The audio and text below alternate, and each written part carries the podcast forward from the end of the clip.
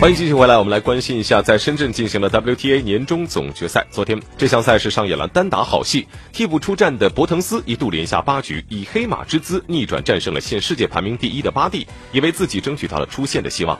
由于大阪直美因伤退赛，博滕斯得以补位参赛。如果他能在两场小组赛获得全胜，仍有晋级的机会。面对状态正佳的巴蒂，博滕斯本场也拼尽了全力。第一盘还没适应节奏的博滕斯，很快被巴蒂以六比三拿下。次盘，博腾斯又在第三局和第五局先后遭到破发，被逼入绝境的他选择放手一搏，接连两次回破加两次保发，回敬了一盘六比三。这种火热的状态也持续到了决胜盘，博腾斯开局就连破对手的发球局，取得四比零的领先。已经连失八局的巴蒂陷入被动，展开逆境的反扑。此后他连续保发并完成了回破，将比分追至三比四。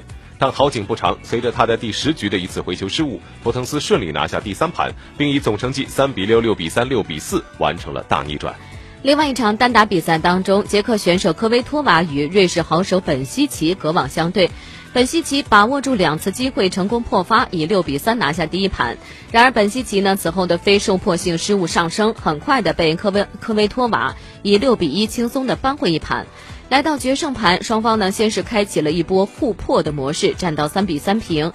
这个时候呢，科维托娃心态有些起伏，出现多次双误。本西奇趁机连保带破，来到自己的发球胜赛局。